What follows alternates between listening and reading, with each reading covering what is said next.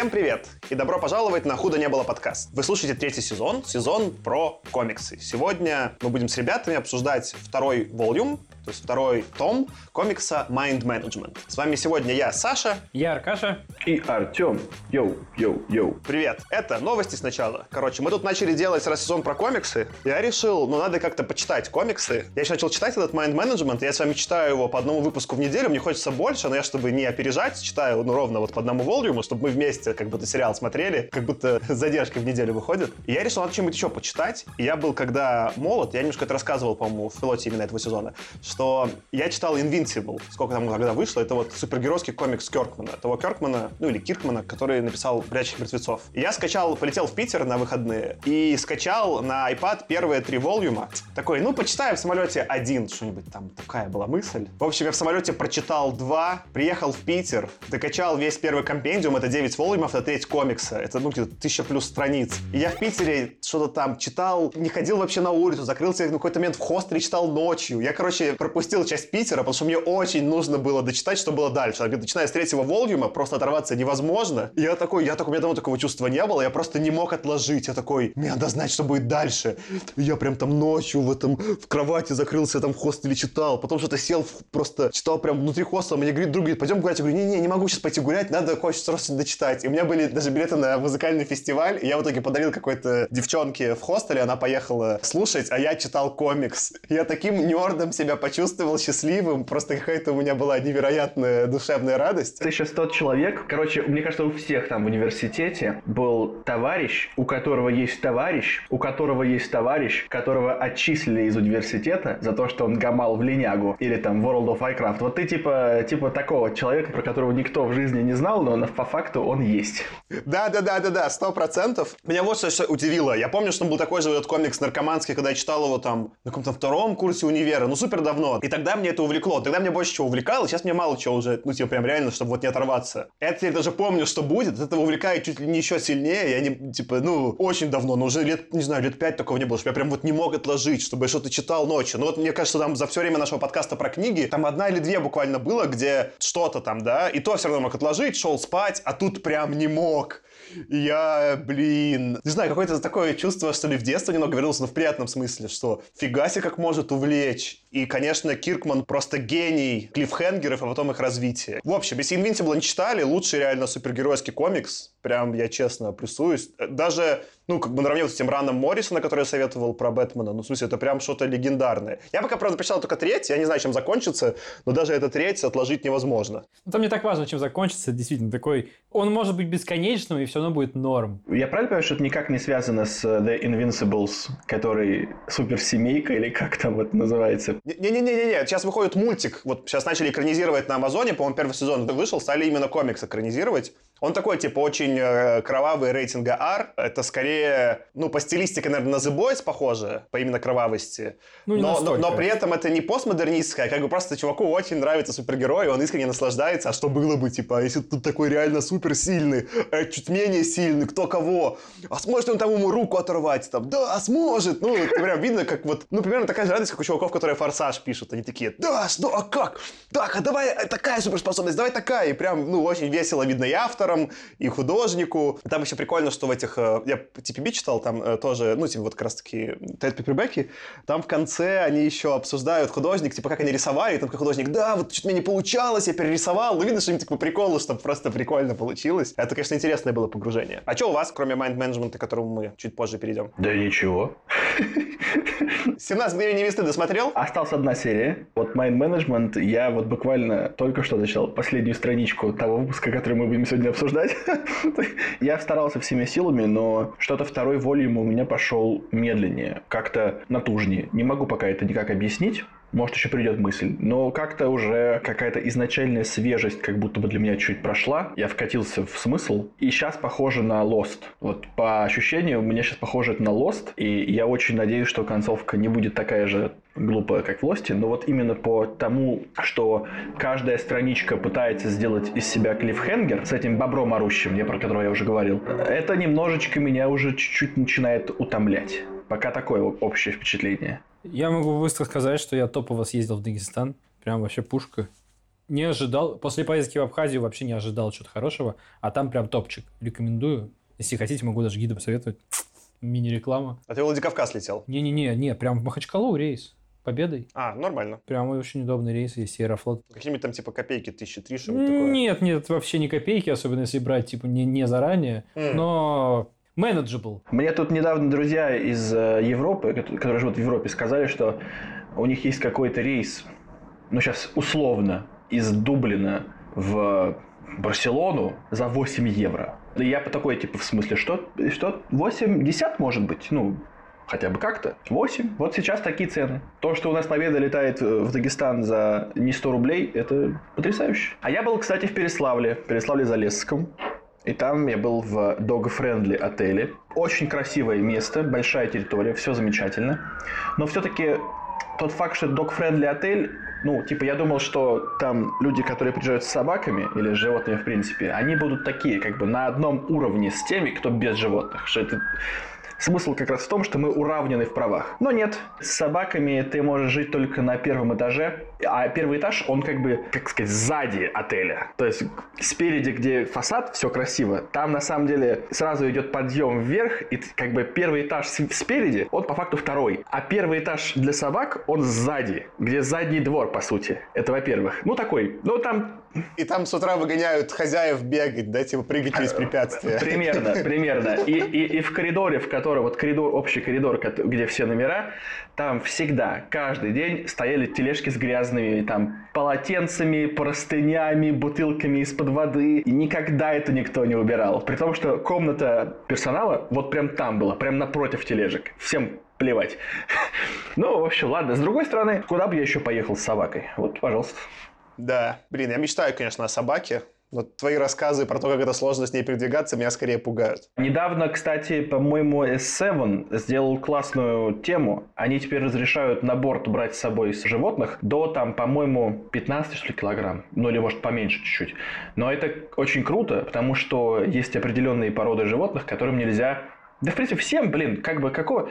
Никому нельзя находиться в самолете в грузовом отсеке. Ну, это фашизм. Там плохо, естественно. Я летал в Питер со своим другом. В грузовом Да, отсеке? не, нет, я ему говорю, ну вот я рассказывал про то, что собак грустно переводить в грузовой отсек. Он говорит, я не понимаю, в чем проблема. Он такой немножко нелюдимый, поэтому говорит, слушай, говорит, если бы мне дали клетку, если бы меня поместили в грузовой отсек, там не было никаких людей, мне не нужно было ни с кем разговаривать и взаимодействовать, и я еще в клетке мог лечь в полный рост, а он типа там метр девяносто с чем-то ростом. Он говорит, я не вижу никакой проблемы, по-моему, все отлично.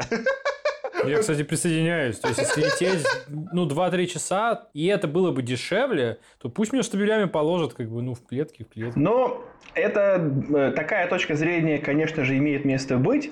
Однако, надо учесть два фактора. Во-первых, температурный режим в этом самом отсеке, который может быть не такой прекрасный, как в, даже в эконом-классе или там, где вы там летите. А во-вторых, это тряска. Там не то чтобы супер все сильно закреплено, и куча случаев, когда переноски или клетки приезжают раздолбанные просто в хлам. А, соответственно, и животные там тоже раздолбанные. Если бы в грузовом отсеке мы были как в автобусе из Гарри Поттера, ну типа трясет, но комфортненько, то ладно. Но там не такая ситуация. Ну, конечно, там без присмотра. Плюс, я понимаю, собаки же скорее как дети, что они там переживают, и без хозяина так-то... Понятно, что я бы себя не нервничал в отсеке, а пес такой, где мой хозяин, что происходит, почему, где оказался? Ну что, давайте, наверное, потихонечку переходить. Псов не было, к сожалению, в этом... Не было, по-моему, не было никаких животных в этом волюме. Только голубя, по-моему, пристрелили. Да-да, голубь был. Аркаша, перескажешь нам кратенько, или не кратенько, не знаю, как это вообще, пересказывать майнд-менеджмент, это и тя еще задача, не из легких, но давай, как ты любишь говорить, попробуй пересказать, что там было. Попробуем. Ну, ты прав, кратенько, очень сложно. Ну, давай попробуем. Итак, ну, у нас Миру в начале снова ничего не помнит. Ее снова пытаются убить, и Лайм снова ее спасает. На этот раз все это происходит за первый буквально вот выпуск, поэтому, ну, не затягивается, слава богу. Я уже боялся, что опять будут то же самое на 6 выпусков. Нет, в этот раз все быстрее. Так вот, Лайм снова ее спасает. По пути у нас умирает тот самый Эдмен, про которого мы уже говорили. Снова Лайм рассказывает Миру часть истории, которую мы, собственно, как читатели уже знаем о майнд-менеджменте. Также выясняется, что по ту сторону баррикад от Лайма главное является стиратель или стирательница. До сих пор вот так, так и не, не понял, как лучше переводить. Ну, наверное, будет стирательница. Стиралка можно еще, но это как-то совсем... Стиралка. Стерка. Стерка, да. Стерка, кстати, плохо. В Беларуси говорили стирка, и там был длинный, ну, типа, вот в России все говорят реально почти стерка, а в Беларуси почему-то говорили стирка. Хотя стирка это, как я согласен, еще как одежду стирать, но вот такой факт. Так вот, стирательница, ну или по-английски она The Eraser. Это вот дама какая-то, тоже агент майнд-менеджмента, которая, ну, собственно, по названию легко догадаться, она умеет стирать память людям, при этом она умеет это делать только если они как-то сами из этого хотят. Собственно, она возглавляет ту сторону баррикад, которую мы не видим, а мы видим ту, которую, по сути, вот лидирует Лайм и собирает команду. После этого Лайм и Миру встречают Перье, вторую сестру, которые, собственно, перешли все воспоминания ее умершей сестры. Они отправляются на поиски карты, которая укажет им на месторасположение Шангрила, а туда им нужно для того, чтобы ну, получить список всех агентов, они знают, что он там где-то есть. И хотят они всех вербовать, или, по крайней мере, не дать завербовать противникам. Ну, а инфу об этой карте они почерпнули как раз из воспоминаний умершей Перье. По пути они также вербуют Дасти. Дасти это тоже еще один агент, он управляет сознанием с помощью музыки, которую вот он играет, но, однако, в общем-то, можно было про это не говорить, потому что несмотря на то, что он был все выпуски, он какой-то роли вообще, по сути, не сыграл за все это время, на самом деле. Он, Я он... думаю, что он еще сыграет. Единственный из всех персонажей, который мог вывести лук с жилеткой, с рукавочкой. Также они хотят завербовать Данкона. Мы его уже обсуждали. Это тот, который способен, собственно, неосознанно читать мысли людей вокруг. Давай. Дунканом его называть, как Дункан, Дункан Маклауд. Ну хорошо, Дункан, Дункан. А Дункан Маклауд, он не Данкан Маклауд, на самом деле. Он также и пишется, конечно. Ну, в смысле, а его в русском переводе, по-моему, Дунканом называли. Называли Нет? Дунканом, но так-то понятно, что он, он же шотландец, я так понимаю. Так что, скорее всего, ну, Данкан. Но, но, но, но мы-то русские. Хоть Дункан. Как тебе нравится? Дункан. Дункан. Нет, хорошо, пусть будет Дункан, ладно. Так вот, Дункан, еще раз, это тот персонаж, который может неосознанно читать мысли людей вокруг, поэтому для него все вокруг происходящее всегда очень предсказуемо, но, как нам здесь еще рассказывают в течение половины одного из выпусков, на самом деле это, кроме того, что все очень предсказуемо, все становится очень скучно. То есть его невозможно удивить, и для него скучно просто все. Наши герои хитростью все же умудряются выйти на Данкана, Хотя он всячески пытается от них улизнуть, он ведь может предсказать их действия, но тем не менее они на него выходят, говорят с ним все вместе, потом он в тайне от всех вместе с Миру один на один еще раз общается. Ей он сообщает, что не верит вообще никому из организации, даже ее бывшим членам, включая Лайма и вот эту команду замечательную. Также он рассказывает, что разочаровался вообще в майнд-менеджменте, особенно после того, как он предсказал вообще много их факапов, в том числе то, что, собственно, Лайм сорвется, и нужно с этим что-то делать, а ему сказали, ой, да все будет нормально. А потом оказалось, что он был прав. И вот в этот момент он окончательно перегорел и решил, что да пошли вы все. Но таких случаев было много. Также Данкан, Дункан рассказывает о том, что майнд-менеджмент в какой-то момент начал больше заниматься уже исправлением своих собственных косяков, а не какими-то задачами, потому чтобы сделать что-то лучше. Поэтому, в общем-то, его все достало там. И также он в течение всего разговора с Миру явно видно, что очень хочет что-то сказать, но так и не говорит ей. В конечном итоге он присоединяется к команде, и вместе с ними десантируются в Тибете по координатам Шангрила, которые они, собственно, достали там с помощью каких-то там а можно половинок я... карты. А можно сразу вставлю шутку, что вот когда Тёма описывал эти рейсы за 8 евро из э, Дублина куда-то, я представил, что именно так, там просто тебя выкидывают из самолета, если нет парашюта, ну, как эти чуваки в Шангрила, им приходится что-то суетиться. Да, и, а, еще, еще про Дункана тоже важный момент, он рассказывает Миру про то, если мы рассказываем, понимаем, что, во-первых, он способен убить человека касанием кончика пальца, а во-вторых, то, что однажды во время своей инициации первого задания он спас женщину от смертной казни, и нам жирненько намекается, что эта женщина и есть вот та самая стиратель, с которой они сейчас воюют. Тем временем нам на страницах досье, вот мы говорили, что у нас в конце выпуска всегда есть кусочек, такие две-три странички досье. Нам рассказывают историю агента, которого зовут кодовым названием Халк. Собственно, его способность в том, что он может видеть слабое место в физических объектах, и поэтому он может их легко разрушить благодаря этому. Самое странное, это то, что оказывается, что этот Халк – это и есть наш агент ЦРУ Билл Фолс из первого волюма который бегал вместе с Миру. Более того, оказывается, что Халк во время обучения в Шангрила был влюблен в другого агента, женщину, которую отослали из организации за то, что она была слишком опасна, поскольку она могла выключать чужие способности и была иммунна к ним в некоторой мере. А потом, в какой-то момент, в конце одного выпуска, когда он приходит вот в конце этого досье к стирательнице, собственно, чтобы забыть ее, потому что раз ее отослали, он хочет о ней просто забыть, чтобы не горевать. И говорит, что зовут ее Миру. И мы такие, «А, вот это поворот настоящий Найт Шьямалан. Собственно, возвращаемся к Шангрила. В этот момент, как раз после вот этого момента в следующем выпуске, когда у нас начинается экшон. Наши герои разделяются, попав в Шангрила. Миру с Перье попадает в библиотеку, Библиотека такое своеобразное место, где сидит монах, это тоже агент. Его задача аккумулировать и документировать все события, которые когда-либо происходили в мире. И у него вокруг стоит таких куча книжек, которые на самом деле не книжки, а просто некоторые аккумуляторы ощущений и воспоминаний. И Миру, собственно, открывает одну из них, он показывает ей какую, и там она, ну, не читает, но видит и ощущает в общем-то, все события, которые касаются ее, она узнает и про то, что Лайм сделал с ней, и про свои способности, что у нее действительно вот есть все эти странные способности, которых боится весь майнд-менеджмент, и то, что ее, более того, два раза отправляли в майнд-менеджмент учиться, и два раза отфутболивали обратно, и она этого ничего не помнит. Собственно, она убегает, тем временем Дункан, Лайм и Дасти сталкиваются с уже знакомыми нам бессмертными, а также агентом Линксом, который по большому счету обладает теми же способностями, что и наш Дункан. В итоге этой стычки, распавшейся на несколько э, разделенных, Дункан убивает бессмертную женщину с синими волосами, которую мы уже видели. Линкс едва не убивает Лайма, но только случайно пробегавшая мимо в этот момент, мимо двери Миру, спасает его.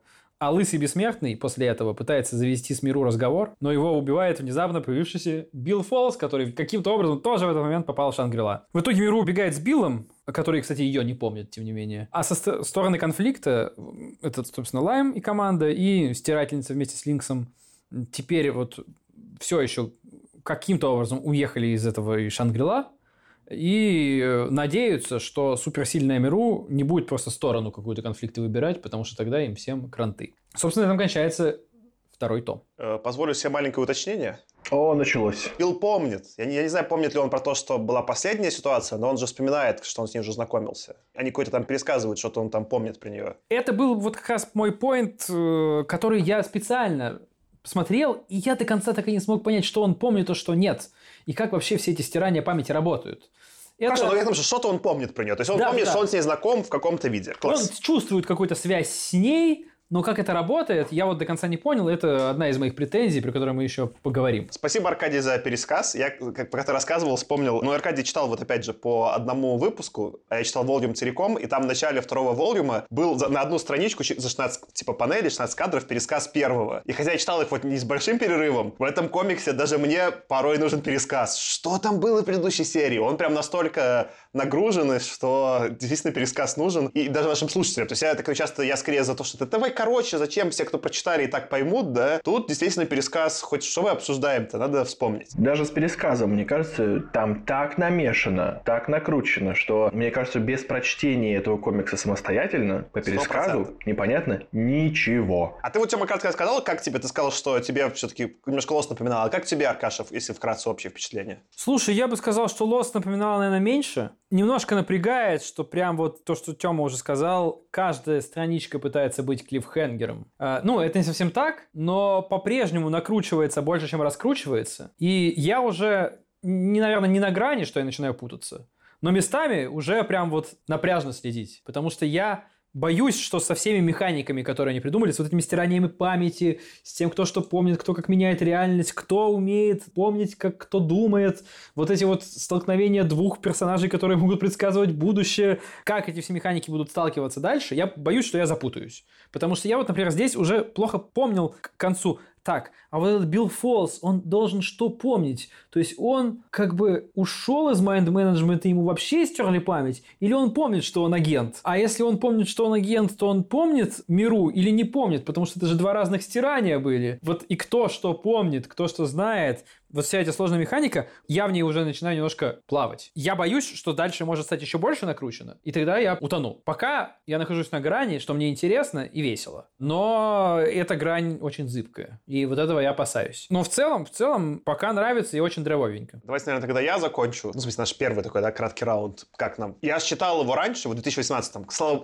даже за год, потому что Гудриц помнит, к счастью, прям когда. Я тогда прям что-то разочаровался и поставил три звезды. Ну, что разочаровался, он типа, окей, ну как-то не вау. Сейчас я перечитывал и поставил 5, я повысил до 5. И это, наверное, один из лучших комиксов, ну, пока вот в отделе Volume, что я вообще в жизни читал. Тут надо несколько сделать важных пояснений. Во-первых, мне в целом не свойственно менять оценки произведениям. Я вот сейчас, мне было просто интересно, как сознание устроено, я какие-то пересматривал фильмы, которые я смотрел, там, не знаю, либо ребенком, либо подростком, либо, не знаю, там, в универе, или там книги перечитывал. И очень редко, почти всегда это, ну, там, может быть, по десятибалльной шкале плюс-минус балку это скачет, да, но общее впечатление, примерно какое мне вот показалось раньше, такое и сейчас. Иногда бывает, находится какой-то очень, там, в одном случае из ста какой-то философский подтекст, который я не был способен понять, там, не знаю, в 20. Выясняется, что вот еще был философский подтекст, это может, конечно, нам как-то увеличить оценку. Но чтобы прям радикально изменилась оценка, я такого почти не наблюдал. Здесь у меня прям радикально из просто «э», перешло в очень круто, и это даже для меня как бы удивительно, что вообще произошло. Тут как бы, наверное, вот это к тому, что Аркаша, говорил, вот я, наверное, эту мысль пробую развить. Мне помогло, что вот как раз-таки, я вам немножко про это упоминал, я прочитал перед этим комиксом, почти дочитал уже Ран Моррисона на Бэтмене, и там Ран такой очень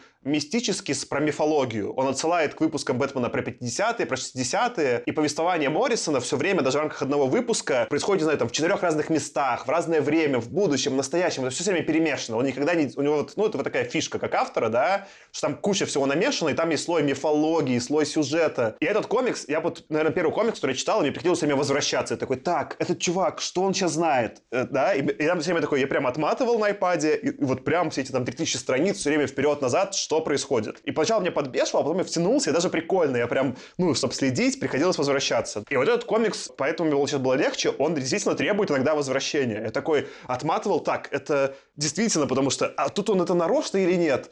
И когда вот я этот вайп поймал, кайфовости именно, что там здесь очень много всего происходит. На втором прочтении у меня прям никаких не было вопросов. И я прям от каждой секунды кайфовал. Я сейчас, наверное, чуть подробнее, когда мы с вами будем писать, расскажу, что именно кайфовал. У меня пока скорее про метафору, которую я вам наброшу. По-моему, у тебя была Аркаша опасения, или, или у тебя, Тёма, не помню, что а что вот если теперь эта петля с миру будет повторяться бесконечно, и второй раз будет скучнее, да, потому что вот уже мы увидели, да, а что теперь происходит. И мне кажется, этого вообще удалось избежать. Я это понял только на втором прочтении, на первом я не понял. И вот почему. Я понял, что мне в целом в фильмах нравится, по факту. Э, как, например, в... Вот был этот «Отряд самоубийц», довольно ужасный фильм. Но все равно первая треть, где они собирают команду и показывают, какие у каждого способности, кто где кого находит, кто ходит и всех собирает.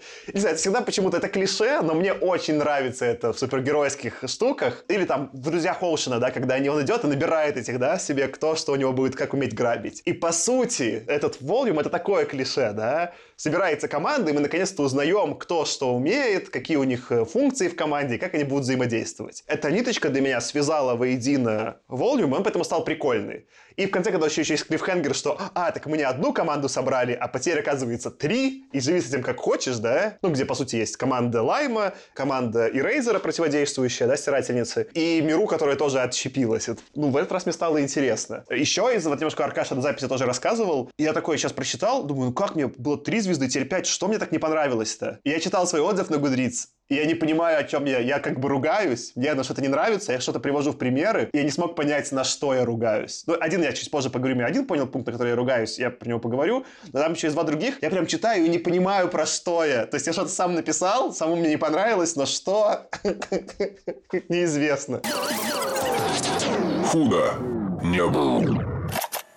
А что вам, не знаю, что-нибудь что-либо запомнилось больше всего, либо что вам хочется обсудить? Набросьте что-нибудь. Я могу набросить то, что меня бесило. Давай. Я понимаю, что автор реально талантливый чувак. У него куча идей. И кажется, что ну, все его идеи не вмещаются в один комикс. То есть он пытается их уместить, но кажется, что они не вмещаются. Как я это понимаю? И это мое как бы, мнение, оно я думаю, что, допустим, Саша откайфанул от того, о чем я сейчас скажу, но меня это выбесило. Во втором волюме, который мы читали, 186 страниц. Это кажется, что довольно мало, ну, потому что это комиксы, там мало текста, в принципе, и много картинок. И кажется, что их можно прочитать довольно быстро. Но автор придумал э, интересную вещь. Он придумал запустить параллельный рассказ вертикально. И это не, ну, как бы не первый раз, когда он это делает. Это и в первом волюме тоже было, но это отдельный рассказ про других каких-то отдельных людей, которые идут слева на почти каждой, на каждой странице вертикально. И если ты держишь в руках комикс, то я допускаю, что довольно легко. Ну, перевернул комикс. Что там? Но когда ты читаешь с экрана, у меня очень устала шея. Очень устала шея читать вот так вот вещи. Я очень устал. И на 85-й странице я запомнил, 85-й. Я забил. Потому что иди в жопу, Мэтт. Иди в жопу. Я э, много нарисовал слайдов в, свою, в своей работе, где мне говорили, что вертикальные, значит, э, кусочки текста плохо читаются. И на 85-й странице я сдался. Поэтому я не знаю, что там происходило с каким-то мистером Вервом, его женой и там вот этим всем. Мне кажется, что это издевательство хотя и очень интересное, но издевательство над читателем. Не надо так делать. Тем, ну это же изначально это все-таки формат бумажной книжки, которую ты можешь повернуть в руках. А еще можно читать на телефоне, на iPad, ну или любом планшетике. Я и говорю, что если бы у меня... На iPad, кстати, не было проблемы, да, типа, это ты, конечно, предъявляешь, что читал с компа, не, не совсем, пред- ну, типа... Я с мобилы читал, с- тоже с- было Скорее всего, не совсем легально. Не тот формат, я- может я понимаю. ничего не знаю, но, может быть, нелегально скачанную копию. Тут, как бы... Я, знаешь, как твою мысль развил в этом смысле? Это схожее, да? На самом деле, ты преуменьшил. Там есть в какой-то момент еще комикс в комиксе. Там еще на нижних полях появляется отдельный комикс, который описывает, как эти письма работают. Там в какой-то момент три линии повествования, и ты, кстати, не дочитал этот Premeditated, но в какой-то момент делается в нем перерыв, снова продолжаются на полях вот эти как отметки про field management, и потом они переходят на другие поля, где типа как раз про disbandment, типа что они ну, закрывают mind management, и у них э, сначала номера увеличиваются по правилам, а потом начинают уменьшаться, как бы как обратно они пробегают массив, чтобы закрыть. Я когда первый раз читал, меня это как-то с ритма, что ли, сбивало, да, потому что в этом комиксе он как будто вот э, я немножко про Invincible рассказывал в начале, да, там максимально прямолинейное повествование. Он потому и наркоманский, да, что там вот просто одна линия, она очень быстрая, и за ней прям хочется как можно быстрее листать страницы. А Этот комикс нарочно тебя все время сбивает. Там вот есть это одна линия с миру, потом появляется приквелы про этого, ну не приквелы, как это, дополнение про Халка история, и они потом сходятся в конце. Если это еще premeditated. И когда я начал читать это уже медленно и с каким-то пониманием, да, что вот перечитывая, и как-то этим следить. И э, они же в итоге все сходятся. Там и про письмо, ну, чуть меньше, но важно, да. Но вот эта история Premeditated, если ты ее вот не дочитал, она на самом деле важна для сюжета. Она принципиальна. Сейчас у меня будет наброс, кстати, если ты, Аркаша, ее прочитал. У меня есть гипотеза про нее, не знаю, правильно или нет. И как это вот все вместе складывается, такая прям головоломка очень красивая. Я с этого кайфанул. Для меня это что-то было ну, как в детстве были такие вот книжки, да, там, где надо было что-то там, выбери свою историю, потому что там на полях, вот какой-то как будто, знаешь, Гарри Поттер, если бы он был такой книжкой с загадками. У меня прям вот такое возникло, вот как, как какая-то, да, шкатулка, в которой что-то не открой. Вот, не знаю, игра The Room, может быть, играли на iPad, там что-то ты тут- повернул, тут открыл, там еще что-то, там еще, и еще, и еще. И вот это нужный вайп. Меня вот в первый раз, я прям помню, я даже поставил три звезды, меня это подмораживало, скорее всего. Но когда я поймал, да, стало прям прикольно. А как тебе, Аркадий, эти Блин, Саш, кстати, сори, крутая, мне кажется, идея, если бы реально там первую, вторую, там, может быть, даже третью книги Гарри Поттера сделали с какими-нибудь загадками. Мне кажется, что вот по возрасту аудитории было бы просто идеально. Потому что я помню, что мне когда-то в детстве подарили книгу, я помню ее до сих пор. Это книга, в которой она была какая-то гениальная абсолютно. На каждой странице, на каждом развороте что-то можно было двигать, какие-то вложенные кусочки можно было двигать, что-то раскрывалось как шатер, там, не знаю, веер. И типа ты был там каким-то сыщиком, который раскрывал какое-то типа дело. И вот там тебе на каждой странице нужно было что-то там открыть, какую-то улику рассмотреть. Это было безумно интересно. Я сейчас просто представляю, что это если бы я был в том возрасте, когда я читал Гарри Поттера, книга вот была бы примерно, ну там не вся такая, но с какими-то такими элементами, мне кажется, было просто гениально. Продолжая твою мысль про... Ты вот использовал слово, наверное, детектив, загадка. Это, конечно, вот этот комикс для меня куда меньше повествование с просто чтобы вот нас куда-то докатить, да, хотя там тоже есть американские горки, это прям загадка. И если к этому относиться, что ничего не понятно, но что с чем сходится, и я понимаю, Аркаш, твои претензии, да, что если загадка потом плохо разрешится, можно из-за этого расстроиться немножечко. Здесь как раз-таки, вот если к загадке относиться, то интересно, в том числе, например, вот эта книжка, потому что, на самом деле, там на полях это книжка Миру первая, которую она опубликовала, Premeditate, это краткий пересказ этой книжки. Я вот что думал про загадку, я не знаю, опять же, я Lost не смотрел, но тут скорее у меня будут такие домыслы, да, как этого зрителя со стороны, что загадки кажутся более вот расстраивающими, как, например, в случае с...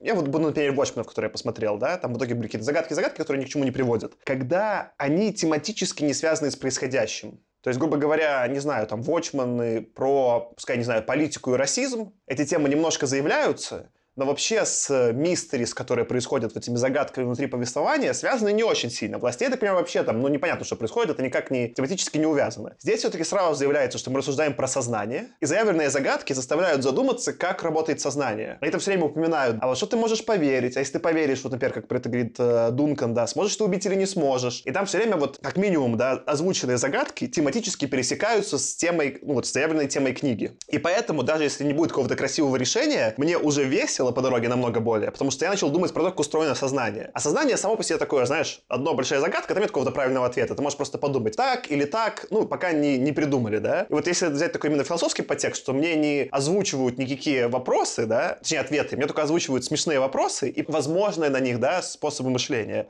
то становится сразу интереснее. Поэтому меня немножко уже меньше волнует, какая будет концовка. В принципе, то, как я подумал про сознание в развлекательном ключе, читаю эту книгу, мне уже нравится. Поэтому вот я даже поставил 5 звезд, ну, не ожидая. Но, в принципе, если какая-то концовка при этом будет абсолютно унылая, да, и ты прав, что про способности все еще непонятно, то может быть, э, ну, такое. С такими книгами, где, где есть какие-то загадки, и их много, ну, не только с книгами, то есть это и работает для сериалов, фильмов, для любых, мне кажется, произведений вообще искусства. Бывают два типа разрешения загадок, как мне кажется. Ну, наверное, это не совсем такая дихотомия, но я для себя так в голове разделяю. В одном случае для тебя загадка разрешается, вот тебе говорят, ты ну, не знаешь, как это произошло, да? А потом хоп, и какая-то новая механика, которая все объясняет. Ну, в какой-то вот этой фантастической, э, фантастическом сеттинге, который нам описали, появляется новая механика, которая все объясняет, как, что вот там, что за загадка, над которой ты думал, разрешается. И это не очень круто. А круто – это когда загадка разрешается так, что ты понимаешь, что вот ты увидел ответ на загадку, и все, что для того, чтобы на нее ответить, у тебя было с самого начала. Просто ты, на самом деле, все кубики в нужном порядке не сложил и не понял. Но когда автор умудряется преподносить вот эти вот, раскрывать что-то, так что ты понимаешь, а, так вот оно как было. То есть, что у тебя есть ощущение, что догадаться было можно, но ты не догадался, вот это особенно круто. Здесь как раз мое опасение, что вот появляется очень много запутанных механик, как раз-таки в том, что нас тут будут кормить загадками вот первого типа, да, в моей классификации, а не второго много. Может быть, это не так. Может быть, нам сейчас напридумывают механик, а потом все начнет красиво складываться и в один большой узор сложится, и такой посмотришь на это как бы уже увидев всю картину издалека и, и подумаешь, вау, вот это было круто. И вот такие вещи еще и перечитывать по второму разу очень классно, когда ты знаешь, чем потом закончилось, чтобы видеть, как он тут сплетался с самого начала. Аркаш, а ты вот скажи, пожалуйста, ты был удивлен, когда выяснилось, что девушка из воспоминаний Билла Фостера – это Миру? Ну да. Ты был удивлен? Ну я не, не ожидал этого. Ну я не а. ожидал. А. Окей, окей. Это, просто для меня это было супер очевидно, и я поэтому... Потому что я привык уже к тому, что делают всегда двойное, тройное дно. И поскольку я понимаю, что этот комикс — это квинтэссенция всего, что сделали, мне кажется, поп-культура в принципе, со всеми супергероями, со всеми этими трехходовочками, то я был настолько не удивлен, насколько возможно просто. Я такой, типа, а, окей, ну да, понятно, естественно. Естественно, ну, в смысле, я и думал, что она, что девушка лысая, лысая девушка, Лысая девушка, значит, случайно там оказ... как бы оказавшаяся в воспоминаниях. Ну, кто это? Кто? С кем ее можно, значит, связать. Кто она может оказаться? Ну, come on. Ну, это было... И поэтому ты говоришь про загадки второго типа, где все улики как бы были даны. Я боюсь, что читатели, которые привыкли к современной поп-культуре, даже здесь могут не найти такой вот загадки, которая будет прям для них такая вот вау. Пока что я вообще ничто пока мне не проняло, короче говоря. Кажется, что все это очень прям стандартная сценарная работа. Но я даю этой истории фору, потому что, как Саша изначально говорил, что вот нужно сознание очистить, что здесь вот как бы есть куча элементов из разных-разных мест, которые сходятся в одном произведении, это сделано нарочно. И я все жду, что в какой-то момент все-таки э, он меня обманет, что он говорит, да, вот тут такой элемент, тут такой элемент, да, ты это знаешь, да, тут ты меня раскусил, ха-ха-ха, но в какой-то момент он меня обманет. Я вот этого очень жду. Очень надеюсь, что это произойдет прям в ближайшее время. Потому что пока что, ну, X-мены. Я пока стою на своем. Для меня это по-прежнему X-мены без какого-либо майнд-менеджмента. Пока что, ну, мы поговорим дальше про суперсилу Миру, которая, естественно, абсолютно, значит, как бы... Ну ладно, потом, потом скажем. Но, в общем, Пока что для меня это X-мены. Сейчас мне надо ответить и Аркадию, и тебе, Давай. Тёма. Начну, наверное, с тебя. Не думаешь, что твоя претензия в этом смысле уместна? Это, конечно, X-мены, но это такой, ну, в смысле, жанр, комиксы. И к тому, что я и тебе, и Аркаша буду крыть Invincible, который я как раз-таки прочитал. Invincible тоже использует, как комикс про супергероев, все клише комиксов про супергероев. Он не становится от этого менее развлекательным и веселым. Он не пытается казаться тем, чем он не является. Он использует клише так, что от этого невозможно оторваться. В этом смысле, конечно, я же говорю, то, что он там собирает команду лаем этих героев, это клише. Но оно сделано по-другому, и оно использует твои знания о мире супергеройских комиксов для того, чтобы их потом переиграть. Я, например, про Миру не узнал, но там было много классных моментов, которые были неожиданные, не только этот. И в этом смысле, может быть, ты про Тёма догадался, может быть, просто больше привык к какому-то анимешному повествованию, где-где, и ты сразу думаешь все время, кто же там что сделает. Тогда, конечно, ну, понятно, что у тебя мир закрыт. Это нормально. Мне, конечно, все равно было супер интересно. Мне скорее интересно сейчас будет Аркаш с тобой подискутировать. Вот когда описываешь эти загадки первого типа, да, мы просто набросили, и что произойдет, да, и вторая, где мы ответили. Мне кажется, вторая, ты скорее больше описываешь детектив, где вот кто-то точно убийца, давайте найдем убийцу. А первая, скорее, такой world building. Что же это такое? И, например, какой-нибудь классический детектив, не знаю, немножко это обсуждали, может, на предыдущем выпуске про Пуаро, да, там точно есть убийца, мы точно знаем, что его найдут, и вот надо добраться до этого, да. Очень закрытое, да, они даже вот в этом смысле часто там, не знаю, там, шумите едут в поезде, да, убийство в поезде произошло, количество предметов и возможных их взаимодействий ограничено. И вот, Тёма, на самом деле, ты из таких же, скорее всего, соображений. Сколько у нас есть персонажей? Вот эти. Женщина кто? Миру. Ну, то есть, ты, кто там остался, да, просто комбинаторику сделал, и оно выяснилось. А есть какой-то лост, это такой а, противоположный конец жанра, да, где совсем какая-то мистика, и она все время никак не разруливается. Ну, то есть, все время ничего не понятно, ничего не понятно, можно чуть делать домыслы, но потом, чтобы тебе не ответили, ты такой, да нет, но это не, не то, да. И, наверное, скучно на обоих концах спектра, да, на том ласта, типа, да меня обманули, ничего интересного не было. Ну и на, на Пуаро тоже уже скучновато, потому что ну, если ты понимаешь, устроен жанр, вот как Тёма, наверное, понимает, можно все раскусить. И там нужно все время искать какой-то баланс, да? И, например, Invincible этот баланс же тоже нашел, только он такой, типа, ты как бы даже понимаешь это Сибиройский, примерно понимаешь, что происходит, не совсем понимаешь, как. И тебя вот скорее тем, как это как происходит, очень хорошо развлекают, ты не можешь слезть. И мне кажется, Кинту как раз-таки удается как, да? Вот э, и то, как он эти клише использует, это супер развлекательно, супер весело, супер неожиданно, да, даже при повторном прочтении. И, конечно, ему вот это интересная какая-то density, глубина, да, вот эта насыщенность повествования, где со всех сторон он цепляет, и тебя вот этот мир, ему прям интересно этот мир погрузить. Поэтому я не уверен, что то, что вы приводите, что это прям проблема. И мне вот реально при перепросчитывании, если принять это опять же, да, что это вот такой жанр, я прям дико кайфовал. Но это жанровое произведение, сто процентов. У меня просто есть ощущение, не знаю, это я сам его создал сам у себя, или, может быть, э, из того, как мы обсуждали в начале этот комикс, так сложилось, но ощущение такое, будто бы этот комикс и его автор пытаются немножко мета-комикс сделать. Да, вот мы вроде говорили, что как будто бы он концентрирует в себе вот эти самые клише, чтобы как, ну, в какую-то особую атмосферу как бы ввести читателя. И в этом смысле, когда я вижу клише здесь, я ожидаю от них, получается, большего. Я хочу, чтобы их так обыграли оригинально, чтобы они были ну, как будто бы уже и не клише. И поэтому я вот пока что этого как будто бы не заметил. Просто я, я пока заметил, будто бы их очень много, но как бы количество для меня пока что в качество не переросло. Хочется, раз ты уже заговорил именно про мета-уровень, отметить, что было два потрясающих мета-уровня, ну, именно про комиксную культуру в этом комиксе. Когда, собственно говоря, Миру читает э, в библиотеке историю, и она проявляется, она проявляется именно в виде комикса. Да, да, да, это, Она это говорит, «Чё прикольно. такое? Я, я не понимаю, и, и- и еще, когда потом историю Перье, она тоже читает ее в виде комикса.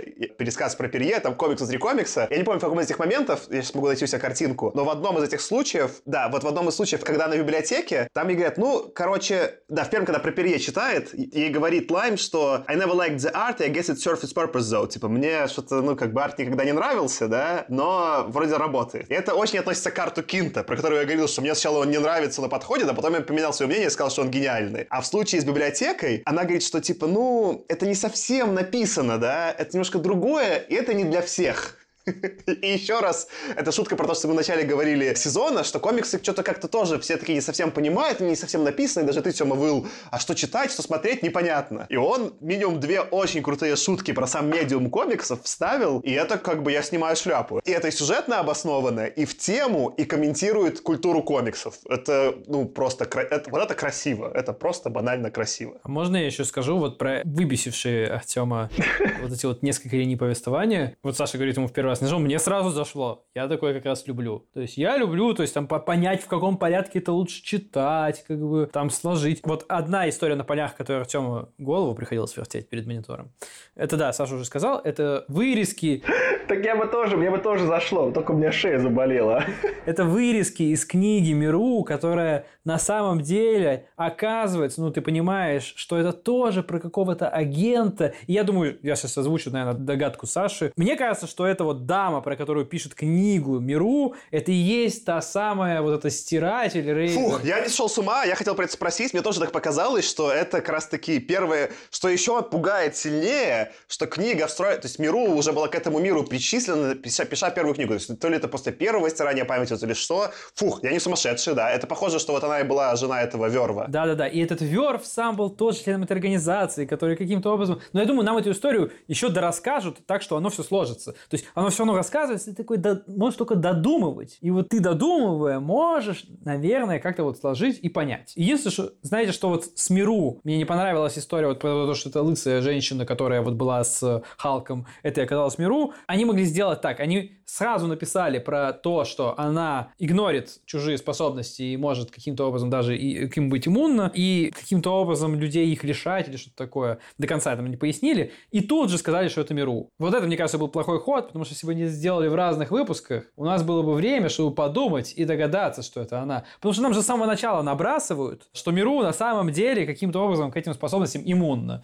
Вот вторая врезка на нижней панельке про, про письма счастья, которые на самом деле письма смерти в этом мире. То есть у нас есть Эдмен, который один из людей, агентов, который умеет писать письма смерти. Вот он, не глядя его как-то пишет, запечатывает, потом отправляет через кучу посредников, и тот, кто это прочитает, умирает. И нам говорится, что он это письмо Миру отправил, что она якобы там его не прочитала, его искала этого Эдмона, нашла помогла Лайму выйти на Эдмона. Ну, Эдмона в итоге убили, и они его себе не завербовали. Но тут же сразу показывается, как она вообще иммунна полностью к способностям Эдмона, а ты не понимаешь, почему. Я вначале думал, а, ну, наверное, это Лайм так подстроил, потому что он за ней следил. А потом, ты понимаешь, это на самом деле потому, что Лайм не мог обмануть Эдмона, а она могла, и он специально за ней ходил, то есть он ее и, и тут использовал опять. А она этого не поняла. Вот это прикольно. Про письмо, раз ты начал, у меня будет э, э, замечание и вопросик. Мы раз письмо это очень много обсуждали в предыдущем выпуске, и думали, я говорил, что это там манускрипт мне показалось, вы говорили, что это она сама себя отправила,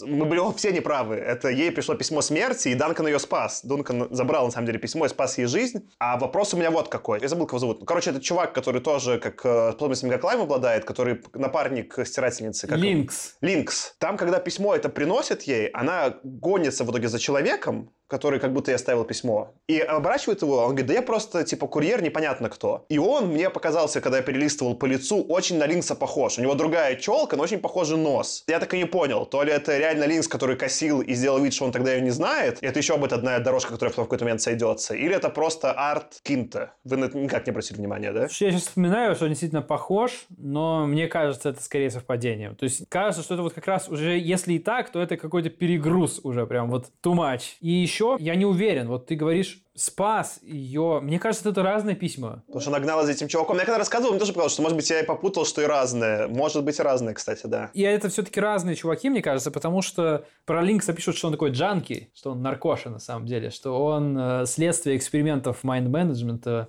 по усилению способностей людей с помощью наркоты. Тот чувак, которого она ловит, говорит, да я, говорит, просто тоже какой-то торчок, как бы мне просто заплатили, я это... Возможно, это к этому отсылка, что он просто нарисован таким стрёмным. И точно так же, как стрёмным нарисован... Но если он торчок, Линкс торчок, так вообще все сходится, точно Линкс. Ну, я к тому, что вот э, такие моменты, да, в другом бы комиксе я вообще не подумал бы сравнивать, похож или нет, а тут, конечно, блин, это он или нет? Он вот как раз-таки мне очень сильно напомнил аниме, потому что в аниме очень популярная штука, когда есть у нас некоторые группа положительных героев и группа отрицательных героев, и у них какая-то драка, то очень частый прием это когда они дерутся друг с другом по одному. Типа положительные встречают отрицательных, происходит диалог, и один говорит, я возьму его на себя, бегите дальше. Ну, типа они там догоняют, предположим, плохого героя, какого-то главного плохого героя. Остальные убегают. И мы видим, как один хороший дерется с одним плохим. Дальше следующий кадр это такая же ситуация, но уже меньшие группы, и кто-то тоже говорит, этого я беру на себя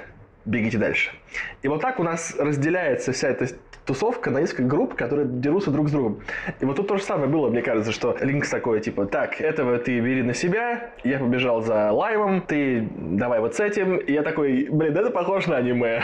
это они прям разделились, чтобы сделать экшен. Ну или супергеройское тоже там. Ты либо рисуешь э, просто большой разворот, где непонятно, где просто все красиво в позах нарисованы, либо, опять же, а как Росомаха с Халком? Кто там кого, да? Ну, не знаю, меня в этот раз это скорее все веселило, типа, никак не раздражало, потому что это, по-моему, единственное было возможность сделать повествование, ну, хоть немножко, чтобы не путаться, что происходит. Я просто раз в это зацепили, хотел сказать, что если у меня еще в первом выпуске, ну, волюме, да, могли быть какие-то, не то что претензии к арту, но что-то мне могло казаться непонятным, то, конечно, арт в этом гениальный. И как он его использует, ну, и все понятно, что происходит, да, и там такие были фишечки, там были надписи на русском, которые настоящий русский, там что-то про Тунгусский метеорит, что-то там, что там произошло, да, и в тему вот этой мистики до заговоров подходит и события, и настоящий русский от руки вот этим кинтом нарисованный, такой, типа, что ты вообще творишь, да, как это возможно. И в какой-то момент, когда Дункан спивается, его приходит спасти вот эта женщина из Mind Management, и он на нее смотрит вверх ногами, и кадр перевернут вверх ногами, и у нее текст написан вверх ногами. И там вот таких с артом было фишечек просто в этом волюме, я кайфовал невероятно. Это просто... Предыдущий был круто нарисован, этот просто божественно нарисован. Он прям, ну вот, кайфует, он понимает, как работать с медиумом. Это, конечно, что-то невероятное. Я сейчас еще просто последнее, что хотел добавить к тому, что Миру, там же Миру еще наш снайпер, он в нее не попал. И тоже, на самом деле, у меня как бы вообще до меня дошло, что это она иммунна к его способности. Да, я поначалу такой выбесил, такой, вот Аркаша говорил, действительно, что это там он в голубе, снайпер, попади нормально. А потом такой, а, так это потому, что Миру с ними ехала. Да-да-да, он потому в нее не попал. А по поводу арта, мне, знаешь, я с тобой согласен, что очень много классных штук. Мне еще понравилось в тех полях, на как раз, которые не читал Артем. Там прикольно, что история, она как будто независимая, но она при этом там, я сейчас немного примеров помню, но она очень рифмуется с происходящим. То есть она говорит, я там потянула за какие-то ниточки, и в это время у нас кадр про то, как Данкан, ну, Дункан, видит прям несколько происходящих событий, их в голове складывает, и от каждого события вот на разных тайлах, нарисованных на экране, к нему в голове его тянутся ниточки. И там куча таких рифмующихся моментов, которые вот прям очень стильно сделаны. Мне прям вот это, это понравилось, как он умудряется это все связывать. В предыдущую тему хотел сказать, что вот когда мы видели Линкса, то я такой, о, один чувак, который читает будущее, второй чувак, который читает будущее, которого первый тренировал, Хм, что это такое? Это Росомаха и Саблезубый. Окей, так, тут, значит, тусовка понятна. Здесь замес будет на вот такую тему. Ладно, у меня все всегда рифмовалось.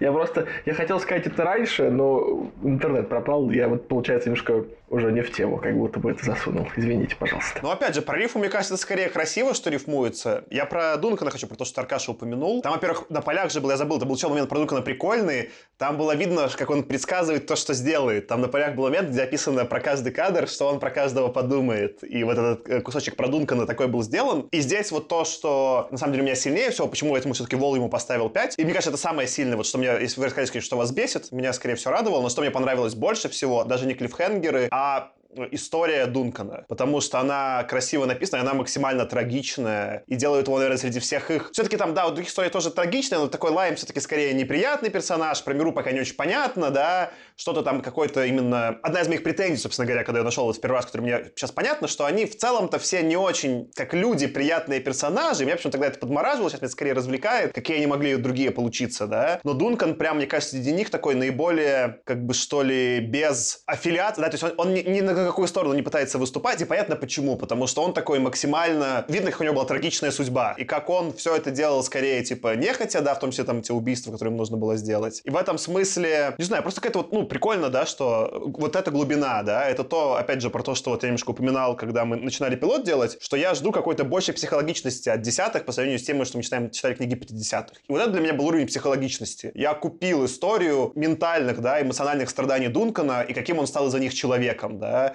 И, конечно, вот эта история, что его ничего не удивляет, и поэтому ему, типа, очень скучно, но еще и убиться не может. Ну, это, типа, реально, если это честно представить, это прям, ну, это драма, трагедия. И для меня Дункан сейчас самый интересный, наверное, персонаж среди среди вот всех описанных именно по человеческой составляющей. И вот, э, не знаю, круто, круто. Я вот историю Дункана сначала купил, а потом продал. Терминологии. Знаешь почему? Я задумался, вот ему скучно. Так сел бы комиксы почитал или книжки. Там же ничьи мысли-то ты не читаешь.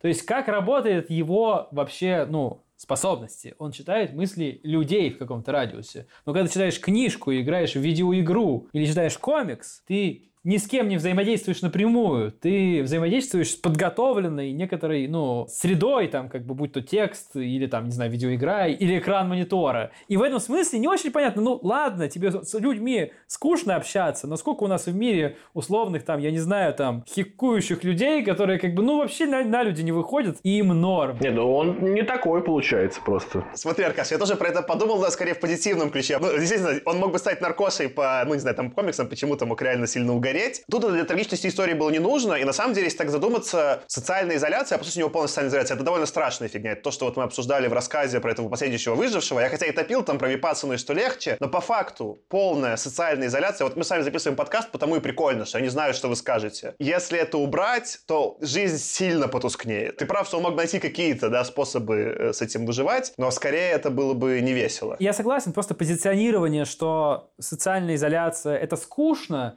мне кажется, просто немножко дешевый. Не нужно было просто это, это такими словами выражать, наверное. То есть они именно вот позиционировать этот автор, ему просто скучно все время. Но дело не то, что ему скучно, но вот он с людьми не может нормально коммуницировать. Но он говорил, что его ничего не удивляет, и в жизни это нормально, ничего если не удивляет, это прям печально. У меня вообще вопрос к этим способностям. Они в этом комиксе какие-то очень, ну, скажем так, полярные. Вроде бы я уже про это говорил, но сейчас скажу еще раз, что у нас есть какие-то очень странные способности типа Эдмена, чувак, который рисует рекламу, две девчонки, которые одна пишет, другая рисует, и получается тоже какие-то очень продающие темы. Они вроде бы меняют сознание большого количества людей, но они какие-то странные, типа рекламу рисовать. Очень специфично это. Типа именно рисую рекламу. То есть это очень конкретно. А с другой стороны, есть какие-то полубоги, типа Лайма, который просто меняет сознание всего, что вокруг него находится, и вообще нет ограничений никаких. Есть это, ну, у стирательницы, я так понял, да, есть ограничения, потому что там надо, чтобы хотели, чтобы стерли память. Это, наверное, ну, какое-то нормальное ограничение. Но у Дункана тоже, в принципе, неконтролируемые совершенно способности, которые просто влияют на все. Мне в этом смысле какая-то такая вот странная реакция, что над кем-то я такой, типа, что это, что ты,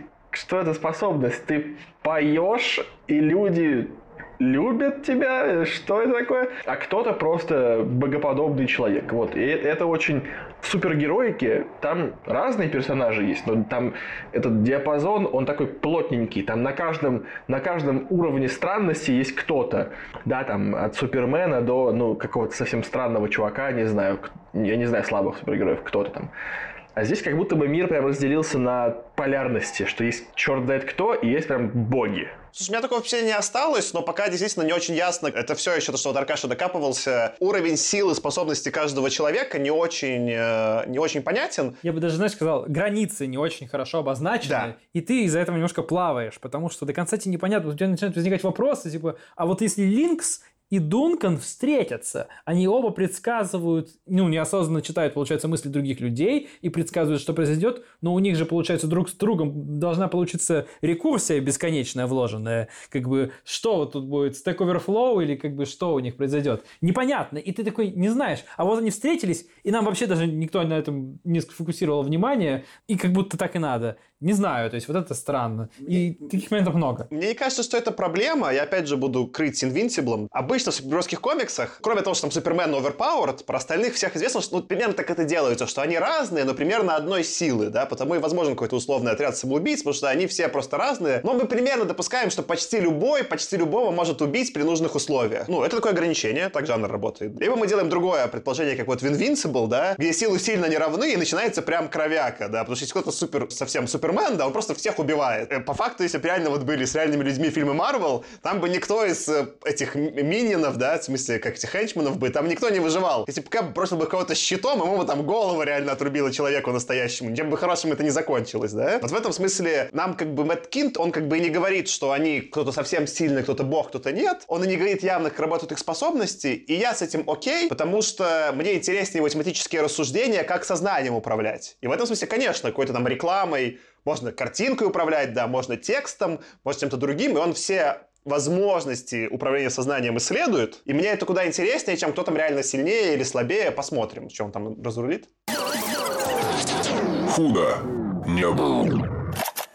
Коль уж мы начали говорить про сверхспособности эти все, я бы хотел чуть-чуть остановиться на том, какая способность у Миру. Миру умеет, ну, может, пока не умеет, но потенциально умеет обнулять способности других X-менов. Я буду так их называть. И, во-первых, ну, естественно, невозможно не делать сравнение с э, X-менами. Там у нас был персонаж, который как раз-таки на нет сводил способности мутации других X-менов. Там из-за него был целый замес. Из-за... Он или она, не помню. Какой-то вообще ребенок там был. Шельма, что ли?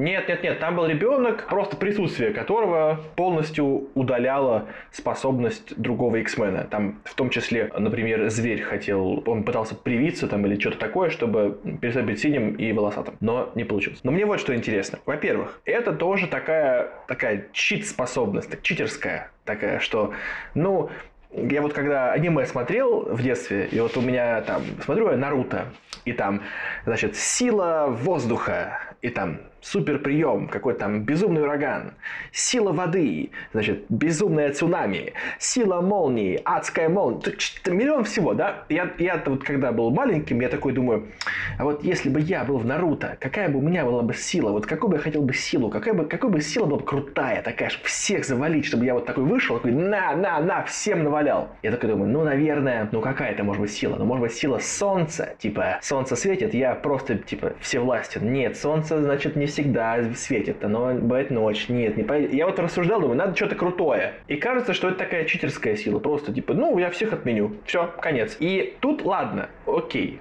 Вот он придумал такую силу. Пусть так. Но мне кажется, что самое главное, что он зря так рано ее пытается открыть. Мне кажется, что второй, второй волюм, вот именно с тем темпом, который мы читаем, это слишком рано. Можно было бы потомить. Пока столько всего неожиданного происходит и непонятного одновременно, что не раскрытие этой силы так рано было бы на пользу. От того, что мы сейчас знаем, что Миру может что-то там отменять, ничего бы сильно не поменялось. Мы могли бы также еще один волюм подумать о том, что, типа, а почему, значит, реклама Эдмена не подействовала на нее? Ну, непонятно пока. Ну, ладно, не буду пока про это думать.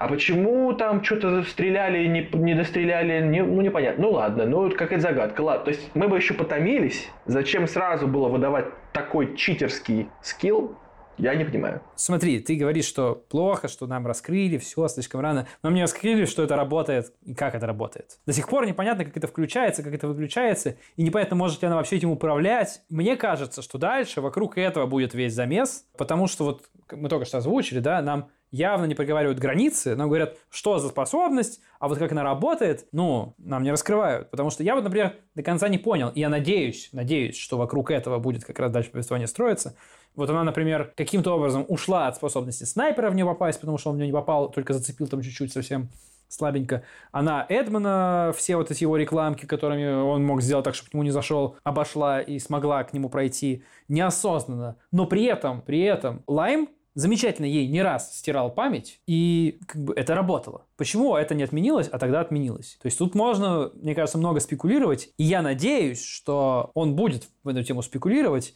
и каким-то образом все-таки вот это все сошьется. Я надеюсь на это. Может быть, это не так, тогда это как раз будет вот история вот по первому типу, да? Ой, а там что-то остались концы не связанные, да и забудьте вообще, я тут нового на вам набросил, думайте про это. Но если у него получится все это красиво связать, то я, в общем-то, ну, очень порадуюсь. Я разовью эту мысль, собственно говоря, вот метафора, да, которая мне нравится, и почему для меня это очень крутой выпуск. Что по факту можно же привести параллель, и про это немножко в комиксе упоминается, для того, чтобы силы какие-то работали, иногда должны соперники твои либо испугаться, либо поверить в это. На самом деле Дункан не пальцем убивал человека, а тем, что убеждал его в то, что Дункан может его убить.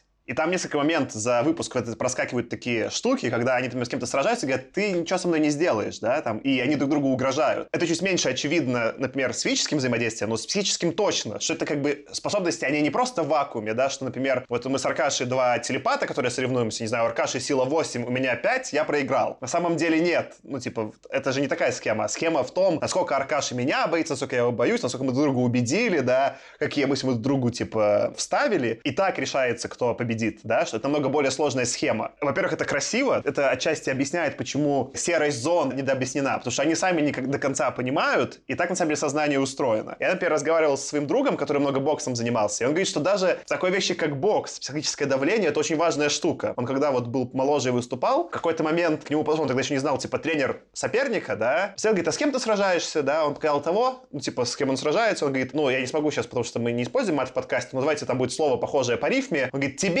беда. Потому что психологическое давление работает, особенно если ты не готов к психическому давлению. Например, даже в просто, казалось бы, физической штуке, где ты прям дерешься. А тут они все время друг на друга оказывают психическое давление, потому что в том числе границы применимости их сил непонятны. Им самим, потому что Дункан через убеждение, да, кого-то он может убедить, что он умрет, кого-то не может. И это еще красиво на метауровне ложится на то, как мы читаем этот комикс. Нам нужно самим либо все-таки поверить, да, податься на влияние автора и решить, что это нормально. Либо не податься. Мы такие же участники процесса веселья, да. Если это все просто с, просто с математичным умом начать рассматривать, то, конечно, сюрпризов не будет. И вот на то, на скольких это уровнях, да, работает, и что, опять же, сходится тематически и для нас, как читателей, и для их героев, и что физическое давление работает, вот это для меня такая, вот я, я бы это, как это, да, такую общую канву, соединяющую второй волюм, и почему он мне в итоге показался прикольным. Ну, я согласен, я вначале даже, когда он про палец объяснил, ну, то есть я что-то не понял там, какое было пояснение, но потом до меня дошло, потому что действительно, когда вот эта вот схватка с бессмертной женщиной с синими волосами в конце у Дункана происходит, там вот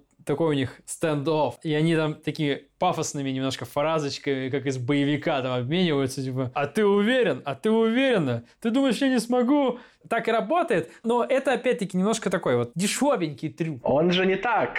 Он же в итоге женщину с волосами-то убил не пальцем, а он ее ладонью по шее шуганул. Да, но она бессмертная. Они пулю у себя из вот, глаза вот. И мне это интересно, потому что она-то знает, кто он такой. Она прекрасно знает, кто он такой. Она прекрасно знает про его способность. Она из той же самой организации. И она должна знать, что это трюк. По факту это трюк, только очень крутой трюк. Но по факту это трюк, который как бы убеждает, психологически давит на тебя, что типа я могу тебя пальцем убить. Поэтому она как бессмертный, как спецагент этой организации, с чего вдруг она бы поверила в то, что ну как бы он ее может пальцем убить, непонятно.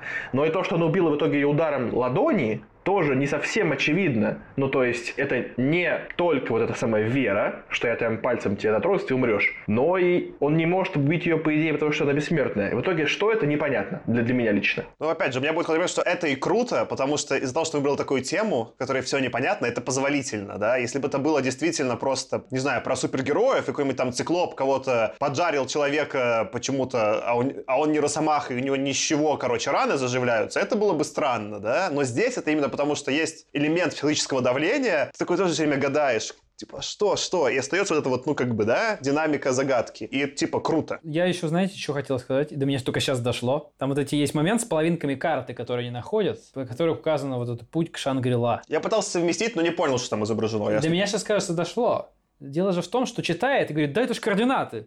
Типа, говорит Миру.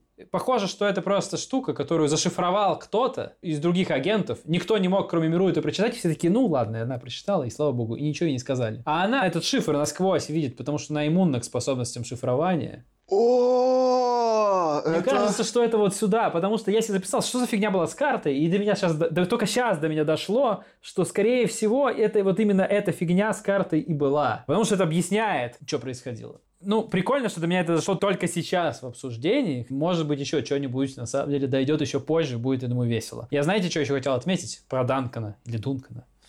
Да, да, Дуанкана. Ну, Дуанкана, чтобы дуальность, вот произношение подчеркнуть. Двойственный Дункан. Да. Мне понравилось, как они на него вышли.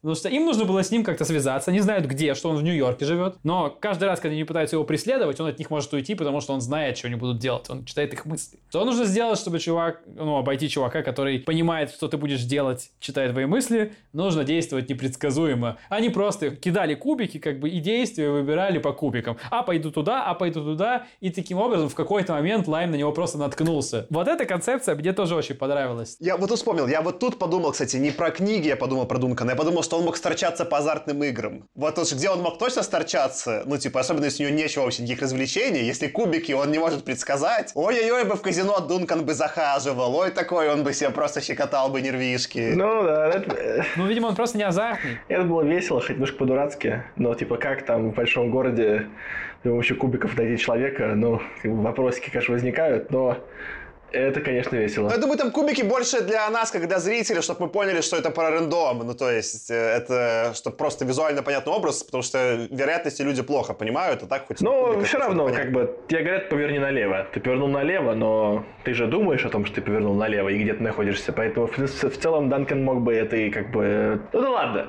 Вот у меня только единственная была придирка, которую, может быть, потом раскрою. Почему думать-то они перестали? То есть, может, просто Дункан какие-то именно считывает намерения, да, или что-то, да, вот ну, про действия. Но в целом же вроде как они должны быть супермонахами, чтобы такие, я не вообще ни про что не думаю, просто иду и иду, как мне говорят. И не перестал, значит, не думаю про этого белого медведя, про которого мне нужно не думать. Да-да-да. Вот тут можно было бы и погореть, конечно, да. Худо не было.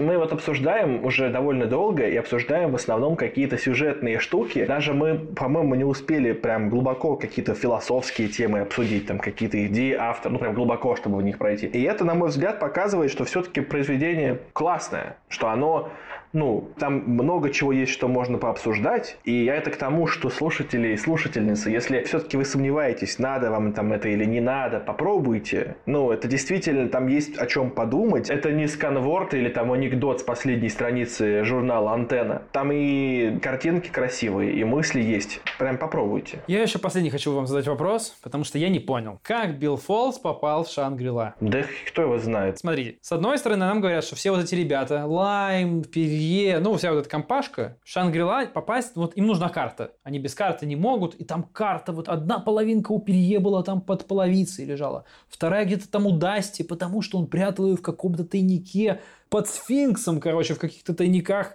этих гробницах фараонов. То есть прям вот настолько прятали эту карту, никто не должен знать. Но при этом у нас Шангрила, Линкс, Бессмертные уже там, то есть они туда могут попадать. Билл Фолс, который вообще непонятно, что забыл, а что помнит, как бы взял туда на снегоходе, приехал просто. Типа, как так? Почему остальные не могут? Нам все это время, весь этот выпуск на полях, как-то кажется, на это намекают. Там идут вырезки из Mind Management э, какой-то протоколы, которые говорят, что вот протокол, как там один про dismantment организации, про вот ее Закрытие. закрытие, да. А есть часть протокола про как раз Шангрила и как туда вернуться, что вернувшись туда там ни с кем не коммуницирую и так далее.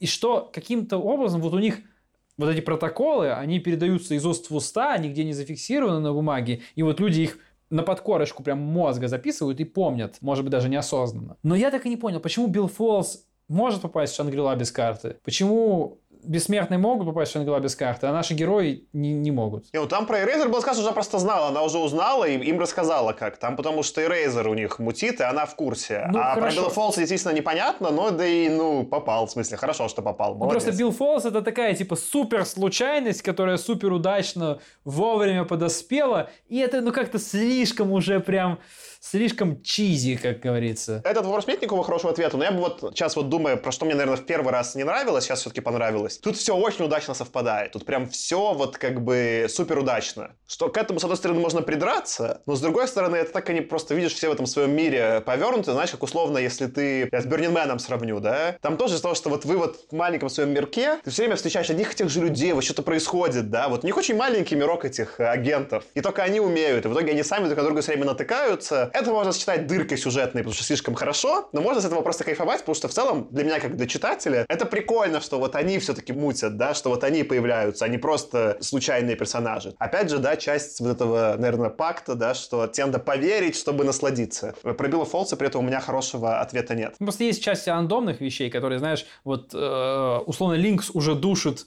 там э, Лайма и мимо пробегает мимо двери миру, типа, ох, какая случайность. Но на деле, может быть, это действительно не случайность, потому что каким-то образом Лайм, возможно, может влиять либо на миру, либо даже банально на, на то, как коридоры в этом Шангрила выстраиваются, потому что она какая-то, я так понял, не статичная и переменчивая структура, тоже со своим волшебством. И, может быть, он это подстроил каким-то образом специально. Это может... Здесь есть случайности, которые кажутся случайными, но если подумаешь, можно объяснить способностями наших персонажей. Но вот с Биллом Фолзом, я надеюсь, нам дальше объяснят. И, может быть, это автор каким-то образом объяснит, как так вышло, что он вовремя где нужно оказался. Не исключено, что это будет на первой странице третьего тома, и я заберу свои слова обратно. Но сейчас это выглядит прям Ой, ну как-то прям совсем. Ну, опять же, хочешь докапываться или нет, можно шутейку. Я думал, что вот ту Шангрилу, которую они показали, да, это что было бы, если бы Хогвартс построили в Советском Союзе? Ну да, там для слушателей, кто не читал или забыл, там просто они прилетают куда-то на Тибет, высаживаются среди снежной пустыни, и там, кажется, Миру думает, ну как же будет выглядеть Шангрила, и там несколько кадров с такими какими-то там райскими там городами, какими-то башнями. Она себе, анчар... Она себе Uncharted представляет, а оказывается... А это просто квадратное большое здание, просто серое, скорее всего, оно не одноэтажное, потому что большой подвал, судя по схемам, которые нам показывали мельком. Это действительно, да, советский Хогвартс. Очень бруталистский. Про сознание еще была классная штука, вот именно про ну, философию, что когда они к этой приходят Шангриле, они сначала не могут ее увидеть. Потому что для того, чтобы ее увидеть, нужно какой-то... Ну, в данном случае, как из книги мне говорят, что нужно, чтобы у тебя не было какого-то там программирования. Ну, короче, нужно, чтобы ее увидеть, нужно уметь ее увидеть. И это понятно, что это используется для какого-то там сюжетного поворота, но в целом же это хороший философский вопрос про теорию сознания и обучения, да? Я же вот, не знаю, разговаривая с вами, я вижу тебя Аркаша, да, потому что у меня есть уже концепция Аркаши, и я, я же вижу не просто картинку, да, пустую, а, по-моему, там вот известный факт, что глазам, по-моему, в 6 раз больше канала идет от мозга, чем к части, который видит мозг, куда больше связи от самого мозга, который хранит картинку про мир, да, модель мира, чем от самих глаз информации больше поступает. Потому что по факту, действительно, чтобы что-то увидеть, сначала про это узнать. Это немножко до абсурда доведено, но это интересное наблюдение просто, что такое вообще такое, да, что такое обучение, как это, как в какой момент модель возникает, что ты можешь что-то уже увидеть или не можешь увидеть, да, вот это же известная тема, что, ну, я не знаю, может, неизвестно, но что когда людям возвращают зрение уже во взрослом возрасте, если у них, например, была какая-то проблема со зрением, они не обучились видеть. Вот там я читал про какого-то лыжника, да, который хотел все кататься на лыжах, и он тени воспринимает за объекты. Он не может, за что его мозг не обучился в детстве различать объект, ему кажется, что тени, ну, это что-то стоящее, а не тень, да. И вот э, Шангрило немножко эту тему затрагивают. И здесь, наверное, самая смешная находка, я упомяну, у меня, наверное, это последнее, что хочу сказать, да. Ну, много было у них прикольных находок, но самая моя любимая, когда они показывают пустые бумажки вместо паспорта и по границах их пропускает. Я такой, это так, а, просто конфетка. Я почему-то про это не подумал, но в итоге это так хорошо. И я не знаю, почему-то для меня был такой просто лучшая у вот панель в комиксе, где они проехали по бумажке вместо паспорта. Ну да, там есть много моментов, которые довольно стройно вписываются в построенный мир, и как бы ты такой, что? А потом такой, а, я понял, да, хорошо. Я знаешь еще, что обязательно нужно вставить. Ты вот про сознание и про устройство зрения, как бы сказал, есть же обратный еще эффект, называемый ложная слепота. Извините. Ну, кто не знает, ложная слепота – это эффект, когда у тебя есть каналы как раз те самые, которые идут от глаз в мозг, и они перебиты, то есть в ту часть, которая за сознание отвечает. Но при этом перебиты только эти каналы, а какие-то другие каналы в глаз, из глаза идущие в мозг, ну, нервные, в целом целые человек как бы идет, ну, и он глазами ничего не видит. У него глаза работают, какая-то информация в мозг идет, но в ту часть, которая осознает, не идет. И он не осознает, что он что-то видит, но при этом препятствия обходит. Ну, это просто вот в эту же э, историю, но... И, конечно же, ради упоминания ложной слепоты. Привет, Питер Уотс. Все, галочка поставлена, можем заканчивать. Ну что, давайте, наверное, вроде все обсудили, какие-то финальные мысли. Тем, какие у тебя финальные мысли? Ой, не знаю, что-то мне э, волнительно, как там дальше все будет. Пока что это комикс, наверное, не такой, который у меня вот... Ну, как я вначале говорил, что для меня комикс это супергероика. Здесь э, такое какое-то пограничное, непонятное что. Мне с одной стороны интересно, а с другой стороны и волнуюсь я как там все будет. Не хочется, чтобы это все а, оказалось ластом. Поэтому я пока осторожен. Первый вольюм мне прямо зашел, он был интересный, он был очень драйвовый. Второй вольюм получился вроде таким же драйвовым, но уже как будто бы, а, ну это было в первом. Ну, в смысле, это уже, он такой же, как первый. Поэтому уже накал страстей не такой. Ну и некоторые приемы, которые использовал автор, они показались мне довольно прозрачными, как с тем, что лысая девушка оказалась главной героиней. И поэтому я пока осторожен, так скажем. Ну, я в осторожности твоей с тобой соглашусь, на самом деле, потому что в Lost я верил до последнего сезона. Да-да. Хотя не стоило, но я верил до последнего. Здесь я пока тоже верю, и даже более уверенно, чем в, в Лости я верил. Вот, потому что я думаю, что вполне Кинт может сшить все в одну стройную картину, ну или если не все, то почти все. Вряд ли там можно сделать, ну, почти все сшить. Но я пока надеюсь, что у него все будет складываться, и я вот буду таких инсайтов получать, как вот с этой вот, как я подумал про карту сейчас, да, что, а, вот как оно было устроено. И он мне потом еще намекнет, что да, так и было. И у меня все мои вопросы, которые у меня пока есть, а там я не озвучивал их все, но там пока много вопросов к тому, как это работало, как это вообще так, то есть объясни, почему все-таки тут произошло так, а не иначе, и он, по крайней мере, по большей части ключевых вопросов мне пояснит. Может быть, это будет не так, и мы получим вот эту ластятину. Ну, впрочем, как бы пока весело и интересно, и даже если это кончится ластятиной, ну, будет неприятно немножко, но это не отменяет того, что ехать к этому финалу было интересно и весело. В терминологии наших американских горок из прошлого выпуска. Давайте, наверное, я закончу. Вы такие, типа, ты такой более скептичный Тёма, да, такой Аркаша чуть-чуть веселый. Я считаю, что этот комикс гениальный. Как минимум этот волюм. Мне даже уже плевать, чем закончится. Это гениальный волюм. Просто за счет сочетания не какого-то снобистского, да, что можно к чему-то докопаться, а это сделал один человек. Это текст и иллюстрации, и все это повествование написано всего лишь одним человеком, да, как бы, и уровень уже глубины понимания темы, сознания даже для одного автора, это очень круто, потому что надо все-таки понимать, что когда мы говорим про комиксы, которые ты, Тёма, упоминаешь, супергеройские, там работают команды, там как минимум писатель, плюс художник, плюс э, тушью, который типа чувак рисует, плюс редакторы, там, ну, огромная команда. А здесь это авторский проект, и если вот это ограничение, то есть это как будто сравнивать, не знаю, блокбастер за 200 миллионов, да, с каким-то авторским фильмом за миллион снятый. Для меня это вот, не знаю, по качеству как какой-нибудь Get Out, Прочь, Пила. Очень крутая авторская работа, с явно имеющимся авторским голосом и не просто развлекательным, да, а автора волнует, как сознание устроено. И в этом смысле там он вывезет в конце концовку или не вывезет, мне на самом деле все равно. В то время как Lost все-таки это, да, это не только, там есть какой-то авторский голос Линделофа, но это все-таки много людей участвует, там немножко другие ожидания. А второе, что, конечно, интересно с вами обсуждать, в том смысле, что это, э, ну, это классно для сериала именно, что мы, что я не читаю вперед вас, вот все вместе читаем, такой, а что тут было, а что тут? Это вот такое тоже немножко из детства забыто забытое. Как ты это понял? Как ты это, да? Как, как знаешь, когда вот видеоигру проходишь, Аркаша, как там этого босса проходить? Я устал, да? И непонятно. И вот это, конечно, прикольно. Такого, наверное, у нас еще вот именно по неоднозначности трактовок, по сериальности такого еще не было в подкасте. Для меня это прикольно. Это реально классно, что ты именно в эпоху Гугла, ты именно спросишь, Аркаша, как там босса проходить? А не загуглишь, как босса проходить. Вот это круто, что ни с кем мы не можем больше обсудить то, а как мы, а, а как, а какого черта э, Мэтт Кинт во втором волюме опять убил животное пулей? Какого черта он опять голубя теперь убил пулей? Что такое? Что, что с тобой, Мэтт Кинт, происходит? Что, что ты такое за зверь? Мне кажется, он тебя услышал и понял, что котиков-то убивать так себе идея, а голубей кому жалко в городе? Ну, отчасти. Я согласен, но, блин, опять ты подставляешь животное. В общем, обсуждать с вами реально супер интересно. Действительно, вот такое, это тема, ну, из детства такое чувство, когда, ну, нет ответа, и ты такой, что-то, ну, надо у друга узнать, а что там было же, поясни мне. И это прям прикольно. Не знаю, я, конечно, посмотрим, но я большие, у меня ожидания, в смысле, меня так уже развлек Мэтт Кинт, что мне уже даже плевать, что будет дальше. Хотя, хотя,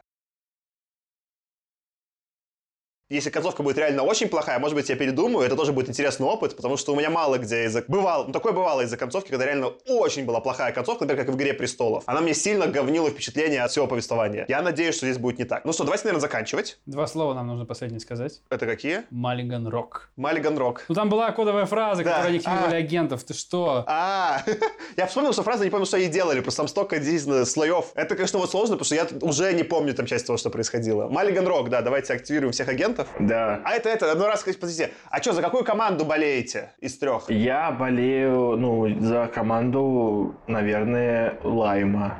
Мне кажется, он, типа, недораскрытый еще пока что, но мне кажется, он классный чувак. Я даже думаю, что он поглубже, чем Дункан, поэтому я за него болею. Ты мне, знаешь, что напомнил, Саш? Вот Ты говоришь про то, что нет других вариантов, кроме как об- обсудить с друзьями.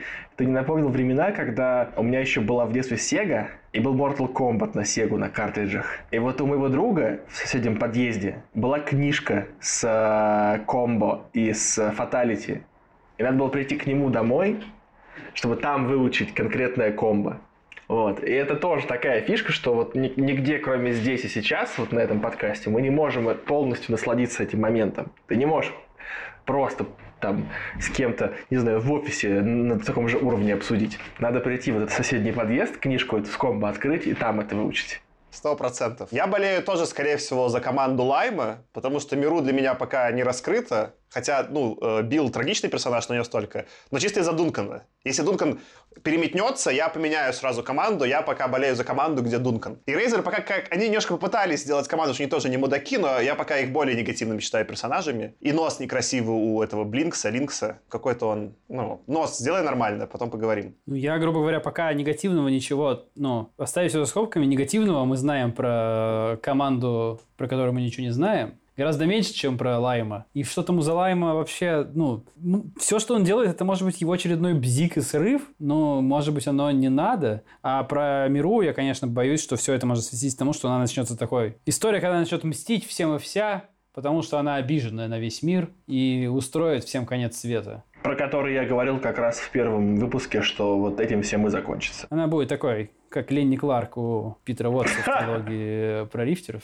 Это сейчас был спойлер про Питера Уотса? Нет, это не был спойлер, в общем, ничего страшного. Хорошо. Не Потому что попрошу, я еще Питера Уотса не прочитал. Конкурс. У нас все еще есть конкурс. Вам нужно прислать нам какую-то историю, связанную с нашим подкастом, или про наш подкаст, или что-нибудь, как вы его слушали. А призы у нас будут э, постеры с комиксами в рамочке и, наверное, с нашими подписями или без. Ну, Уж договоримся, когда вы выиграете, если выиграете. Так что, да, слите либо к нам их на e-mail, который указан в описании, либо в канал добавляйтесь с нас в Телеграме, где мы все обсуждаем, слите туда, смотря как хотите, чтобы это было публично или менее публично. С вами тогда сегодня был я, Саша. Аркаша. И Артем. Пишите нам, пожалуйста, у нас вот начался новый сезон, а Телеграм пока не то чтобы супер активный.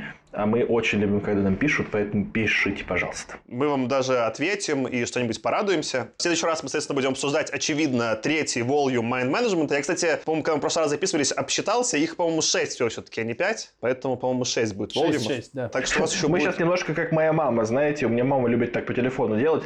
Ну все, Артем, пока, пока. А, кстати, слушай, а вот там э, ты купил кефир? Ну ладно, все, все, пока. А, подожди, а вот этот вот еще момент, э, там, а вот там, и вот так вот минут 30 еще. Давай, давай будем как мужики, Саш. Попрощались. Я твою маму ни разу не видел, Тёма, но она меня уже добавила в друзья на Серьезно? Фейсбуке, поэтому у меня как будто с ней... Да, да, да, да, да.